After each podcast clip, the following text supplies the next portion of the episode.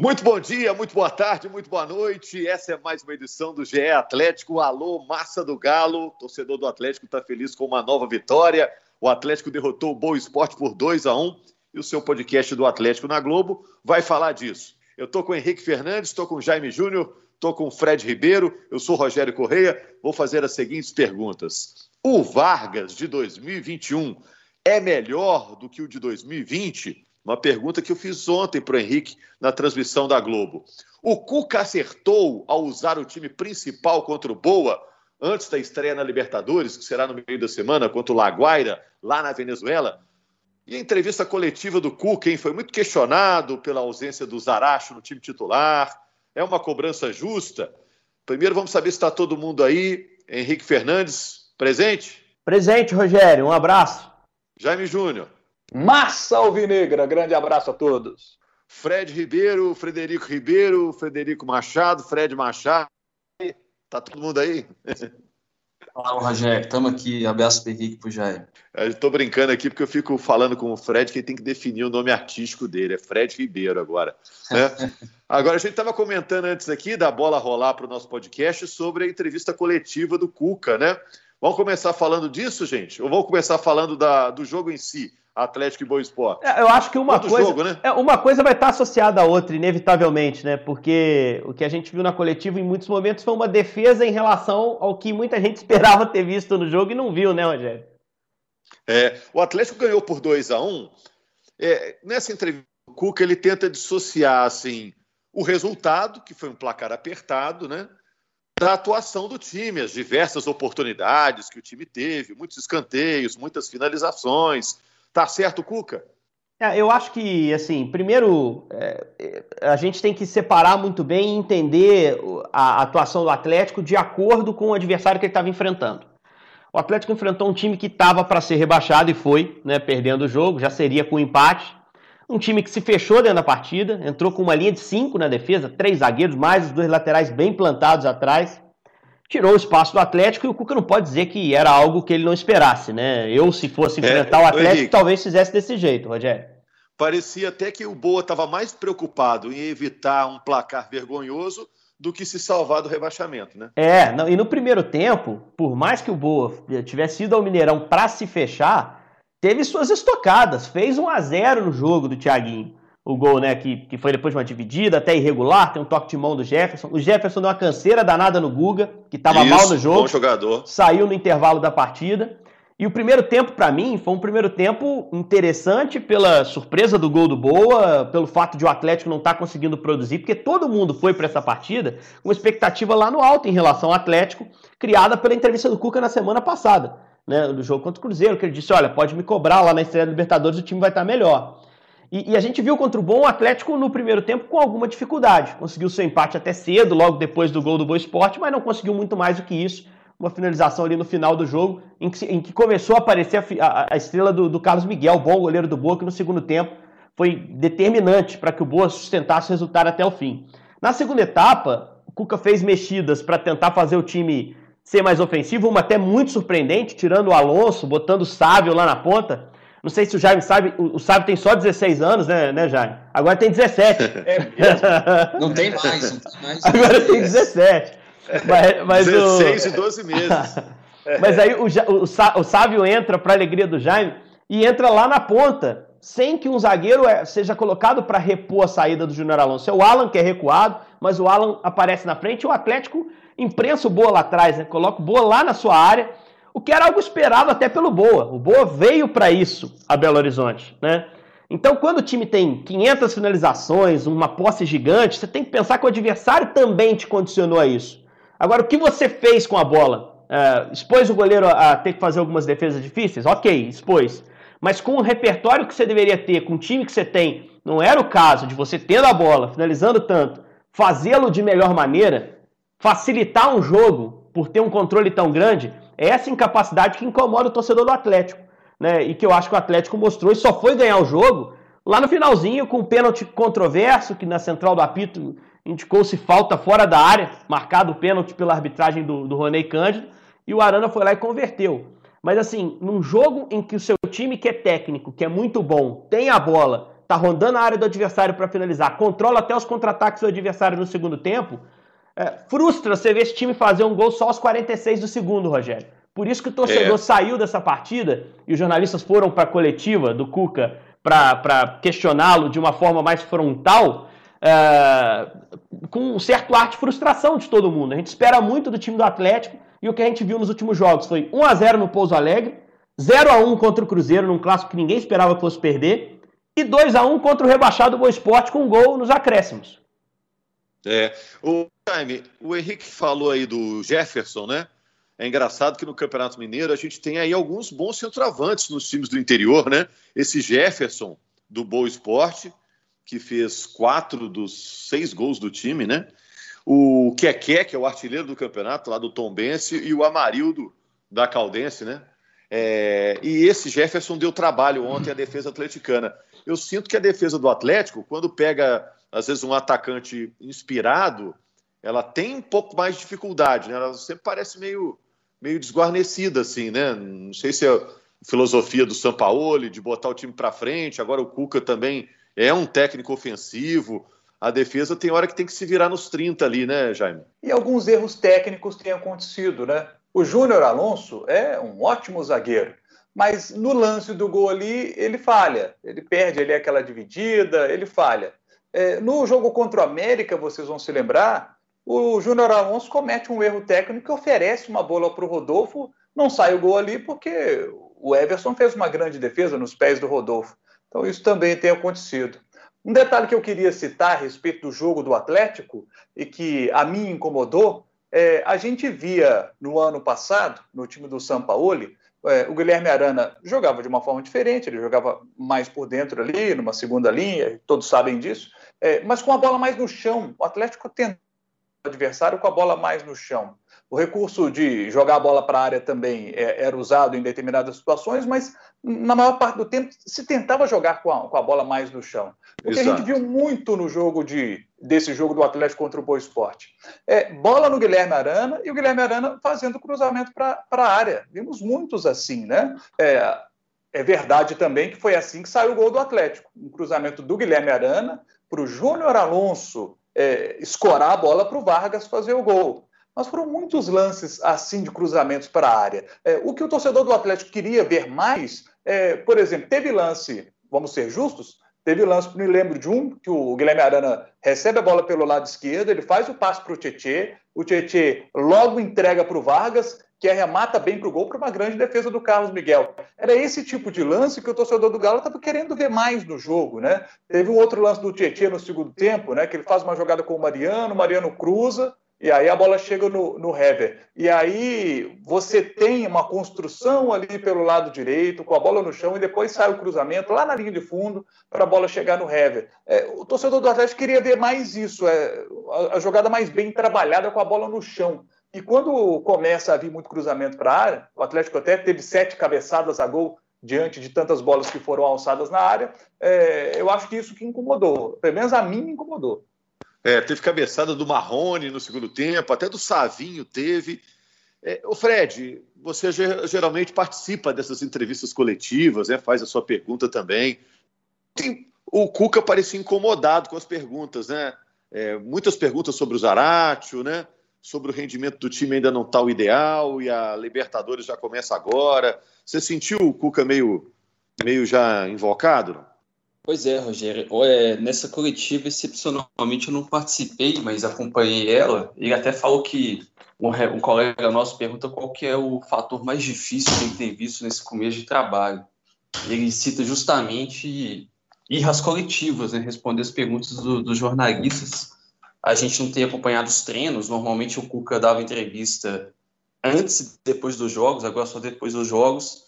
Então é a única oportunidade da gente questionar, perguntar, tirar dúvida.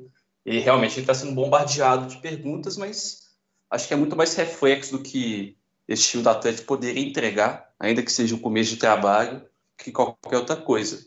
É, Eu defendo que, o, que essas coletivas realmente, óbvio, com tom respeitoso, não precisa partir para agressão verbal, mas tem que ser mais que um interrogatório mesmo. Você tem que deixar o entrevistado fora da sua zona de conforto, né? Até para arrancar boas respostas.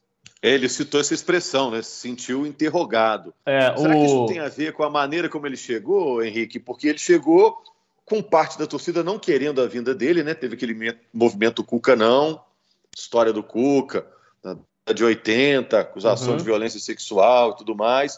O fato também dele chegar com um time é, meio que obrigado a ganhar títulos importantes pelo elenco que tem. Ele chega de uma outra maneira do que chegou lá é, antes da, das conquistas do início da década passada, né? É, eu acho que é, a primeira questão evidente tem que ser sempre as pessoas que, que, discordam por esse motivo que você citou, da polêmica nos anos 80, da acusação e condenação na justiça suíça em relação a, a, ao que aconteceu lá no, do, na viagem do Grêmio. É, isso tem que é um ponto que eu acho que tem que ser, tem que ser pesado, mas eu acho que é mais o segundo, né? O, ter jogado o sarrafo do time lá para o alto, com bons reforços, com o Nath, com o Hulk. Uh, e até nesse momento a gente não está vendo uma resposta em campo, né?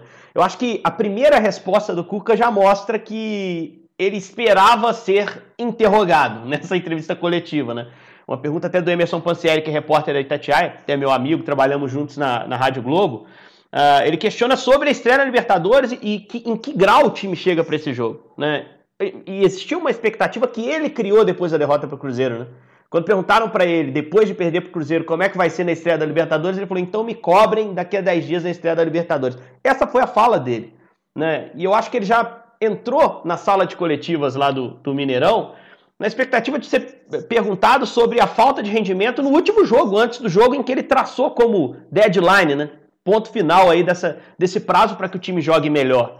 Né? E aí, na primeira resposta, já que era uma pergunta sobre Libertadores, ele começa a falar sobre os números do jogo, que não acha que jogou mal um time com 24 finalizações, que não acha que jogou mal e que não é um treinador que costuma usar número para se justificar, mas estava usando, porque é o que ele tem agora. Porque a gente viu no jogo o time do Atlético não render o que a gente esperava.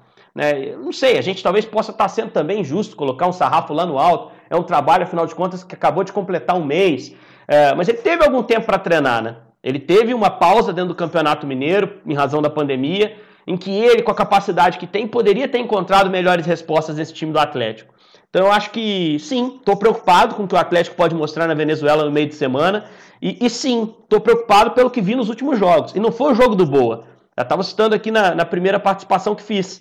Foi o clássico contra o Cruzeiro, em que o Cruzeiro amarrou o Atlético, com o time igualmente em montagem. Né? O Cruzeiro também não é um time pronto. Né? E foi no jogo anterior contra o Pouso Alegre, em que ele fez mexidas, entrou com quatro atacantes, e o time produziu 1 a 0 contra o Pouso Alegre, que é até um bom time, ganhou do Cruzeiro no fim de semana, mas produziu 1 a 0 com gramado de Mineirão, né? Então, assim, vindo de um período de treinamentos. Então, o questionamento, ele é cumulativo. São impressões que a gente vai colhendo nos jogos, até porque não vemos treinos, uh, e que a gente leva no momento que a gente tem contato com o treinador, né? Como o Fred bem disse. E eu acho que tem que ser pergunta frontal, sim. Mas é, antes do, do programa que a gente falava, antes de gravar o podcast, o Jaime comentava, poxa, a gente tem que pensar que o Cuca foi o cara que perdeu seis jogos em 2011 e foi campeão da Libertadores dois anos depois. Mas ele não tinha esse time. Ele não tinha esse time. Então a resposta pode ser mais rápida porque ele tem melhor material humano. Vamos ver se ele vai conseguir jogar bem lá na Venezuela. E também botando as coisas no devido lugar, o Atlético é o primeiro colocado no campeonato, já garantiu a classificação, na matemática é o único que garantiu, né? E já garantiu a campanha, independentemente do resultado da última rodada, né? Ô Jaime, vamos virar aqui para falar do Vargas. O Vargas fez ontem mais um gol pelo Atlético. Eu vi gente falando assim: ah, o Vargas precisa de 10 chances para guardar uma. Mas vai ter gente que vai falar que o Vargas de 2021 já é melhor que o de 2020. O que, é que você acha? Mas acho que é muito parecido de 2021 com o de 2020, 2019, 2018. Ele não é um goleador. Eu acho que o Atlético precisa de um goleador principalmente em jogos como vimos o jogo contra o Boa Esporte. O Vargas teve chance cara a cara para marcar, cara a cara para marcar. Era só tirar do goleiro. E ele não conseguiu fazer o gol. Tudo bem que ele fez um ontem, mas ele teve duas bolas cara a cara no jogo contra o Boa Esporte. No clássico contra o Cruzeiro, ele também teve bola cara a cara com o Fábio, teve chances claras para marcar e não marcou. Então o Atlético precisa de um goleador. Esse goleador, para mim, está aí ele já está no grupo, que é o Tardelli. Só que o Tardelli teve aquela lesão grave no ano passado, aí teve uma nova lesão, só que agora muscular, então fica parado de novo. É, para mim, esse 9 é o Tardelli, esse cara que sabe fazer gol. O Tardelli sabe fazer gol. O Tardelli é goleador. Agora, Tardelli vai conseguir jogar? Essa é a grande dúvida hoje. Tardelli, fisicamente, ele vai conseguir performar durante a temporada 2021? É o que a torcida espera. Porque se ficar a responsabilidade nos pés do Vargas, veremos em campo um cara que não é goleador. E a torcida do Atlético vai ver esse tipo de situação acontecendo. O Atlético tendo jogos difíceis, como serão os jogos da Libertadores da América, vai ter a bola do jogo e às vezes a bola do jogo o Vargas não vai aproveitar. E aí o adversário vai lá, aproveita e faz 1 a 0 é, Até ia perguntar para o Fred, você deu um bom gancho. Como é que está o renovômetro do Tardelli? Está mais para renovar para não renovar, Fred? Parece que está mais para renovar, né? De novo isso, né, Rogério? De novo, essa vai ser uma novela, né? Se o Tardelli fica ou não. Ele tá vocês vão lembrar que quando o Atlético divulgou que teve a lesão na coxa, eles ressaltaram que é uma pequena lesão, mas já faz mais de um mês que o Tardelli não, não atua. O contrato dele vai terminar em maio. Ele está super afim de ficar, já manifestou isso em rede social, que quer ficar, já está vislumbrando jogar o Campeonato Brasileiro, jogar até dezembro. A informação que a gente tem de, de bastidor é que não existe nenhuma conversa formal do Rodrigo Caetano, do, do Sérgio Pego com o pessoal do Tardelli que eles vão deixar isso acontecer depois que ele voltar, se ele for ser aproveitado pelo Cuco ou não, aí eles vão decidir lá em maio. Mas hoje não tem nenhum movimento para renovar, por mais que o Tardelli queira, por mais que o Tardelli se manifeste favoravelmente a isso. Ah, e vamos, vamos colocar, como o Rogério colocou os pingos nos is em relação à classificação do Atlético de forma pertinente, vamos colocar os pingos nos is aqui também, gente. Tardelli só se fala em renovação porque é o Tardelli. Porque se é um outro centroavante veterano que o Atlético resolveu apostar aí e que jogou dois, três jogos no ano e nesse ano jogou mais dois, três jogos, até deu bons sinais e machucou de novo, a gente não estaria falando em renovação de contrato. Sincero e honestamente. É, o custo-benefício dele é baixíssimo. Né? Baixíssimo, baixíssimo. Dele, ele, não, não por culpa dele. Não, e outra coisa, é, se ele tivesse voando no time anterior, e aí o Atlético tirou ele desse time, trouxe, mas ele saiu do Grêmio mal. Então a gente tem que colocar as coisas em, em, na, na, proporção correta, né? Eu acho que se o, o Atlético toma a decisão hoje é, de não renovar o, com o Diego Tardelli, tá falando em trazer o Gilberto. Vai ficar com todo mundo? Gilberto, Vargas, Sacha, Tardelli. Traz mais uns dois, traz o de Santo de volta, porque, poxa, já tá inchando o elenco, né? Se trouxer um outro centroavante, para que ter o Tardelli aí? Se o Atlético tomar a decisão, portanto, de não renovar com ele, a gente tem que ter muita maturidade para analisar isso aí profissionalmente. Né? E o torcedor tem que ter a compreensão de que o Tardelli, campeão da Libertadores, o que ele fez, isso não se apaga de forma alguma. Mas nós estamos planejando ou vendo um planejamento de um Atlético daqui para frente. Né? E um Atlético daqui para frente, na minha opinião, pode ser sem o Tardelli.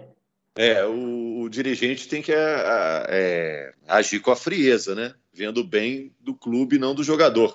Mas acho que pelo que ele produziu no início desse ano, finalzinho do ano passado, eu ainda acredito que o Tardelli possa ser útil ao Atlético. Eu estou com o Jaime nessa. Mas vocês acham que ele fez, Tardelli, ele fez muito mais que o Vargas? Não, não fez muito mais, mas para quem ficou tanto tempo parado, foi até surpreendente a maneira como ele foi útil nos jogos é. que atuou, nos poucos jogos do Campeonato Brasileiro, né? Eu não estou dizendo, Mineiro. É, eu não estou dizendo aqui que o Tardelli é um, um, jogador descartável, não. Pode daqui a pouco ser contratado para outro clube e voar. Eu estou pensando no que o Atlético quer para ele, Atlético, uh, no que ele pode fazer, até no mercado, para trazer talvez um jogador em melhor forma, que venha de, de desempenho recente superior, que é o Gilberto, por exemplo. Para mim, o Gilberto hoje é um atacante mais confiável fisicamente, que vem de fases melhores que o, que o Tardelli. Uh, mas assim, honestamente, a resposta em campo do Tardelli é quase zero. Ele fez alguns gols no campeonato estadual com aquele time reserva. Não é muito mais, por exemplo, né, o que, que o Zarate fez e o Zarate não joga.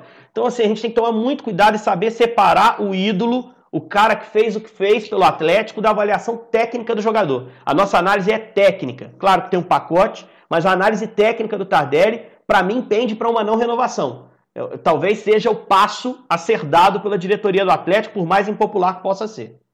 Ó, depende para mim tudo desse retorno do Tardelli. Estamos falando aí de uma reta final de Campeonato Mineiro e início de Libertadores da América. O contrato dele é de 31 de maio.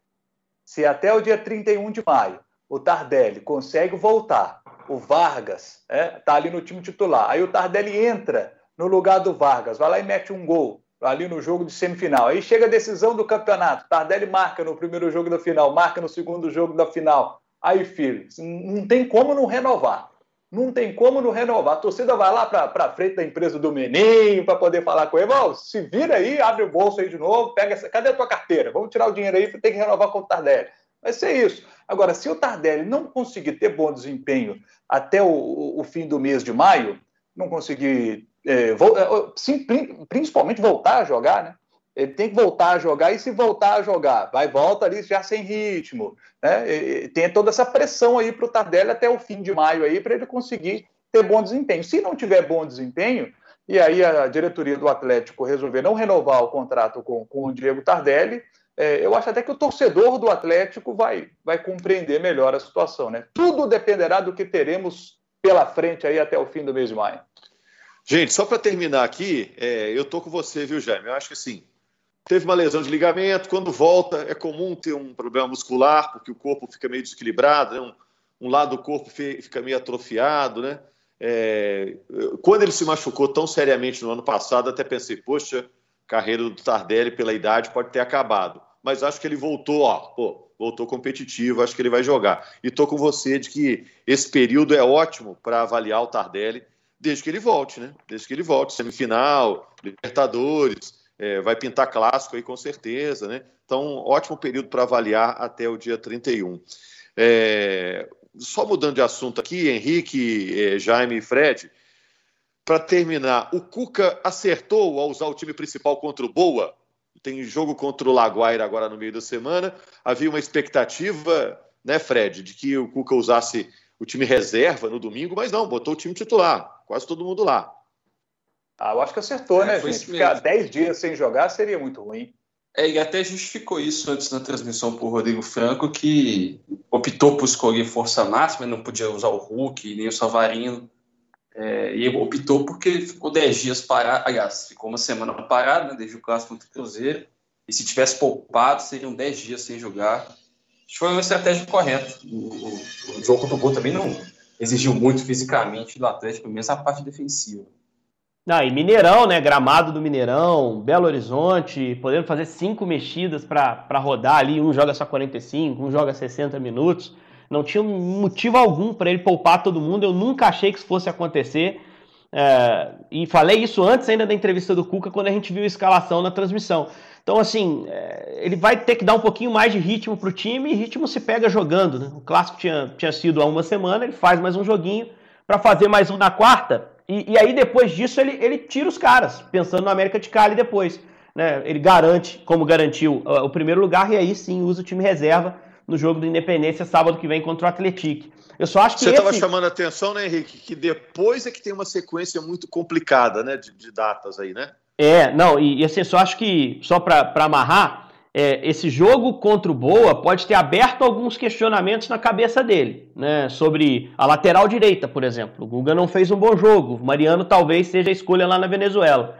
Uh, ele ainda tem algumas, alguns questionamentos em relação ao time titular. Não necessariamente o time que jogou ontem de saída seja o time titular para o jogo de quarta. É isso que eu quero dizer. E sobre a tabela, o, o Rogério, que é importante a gente frisar, o Galo inicia Libertadores precisando, para mim, nos três primeiros jogos, acertar uma boa pontuação.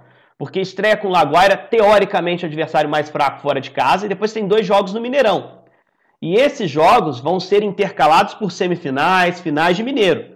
Então é uma sequência de jogos que o elenco vai precisar estar presente e que a pontuação na Libertadores tem que ser alta e que o estadual vai ter que ter um desempenho alto, porque a cobrança numa eliminação de estadual que possa acontecer vai ser gigante sobre o Cuca. Ele está como primeiro da fase de grupos, da fase inicial. E a gente questiona. Uh, imagina se ele for eliminado numa semifinal para um time do interior, ou para o América, ou para o Cruzeiro, ou perder uma decisão. Ele sabe que ele lida com essa pressão também, e paralelo a essa pressão, tem um, vai ter um momento de Libertadores, que é a segunda metade da fase de grupos, com duas viagens, um jogo em Assunção, um jogo em Cali, e, e precisando também se classificar nessa competição que é a principal do primeiro semestre. Valeu, Henrique, valeu, Jaime. Eu não posso deixar de perguntar para o Fred, que é o setorista do GE. Globo, a nossa página na internet, se existe mesmo esse movimento de buscar um centroavante, um zagueiro, se isso é admitido, se alguém que já está perto, só para a gente fechar, Fred. Rogério, existe, existe, existe, mas eu acho que aí já é mais um palpite do que uma informação. que o Atlético vai esperar a janela abrir no meio do ano para saber quem que vai ficar, quem que vai embora, quem vai ter proposta ou não, para conseguir encaixar mais um reforço. E o Atlético só vai investir em novos reforços se for um jogador que venha para ser titular, né? Que o Cuca fala assim, não, esse cara ele não precisa brigar por posição, ele é meu titular. Acho que vai demorar mais um pouquinho para o Atlético acertar um reforço no ataque. Beleza, obrigado, Fred. Olha, gente, essa semana tem edição extra do GE Atlético, né? Depois do jogo do Atlético contra o Laguaira, no dia seguinte, a gente vai repercutir a participação do Atlético em mais uma competição. Grande abraço e você sabe que o GE Atlético é a sua companhia aqui de todas as semanas. Valeu, Massa do Galo, um abraço.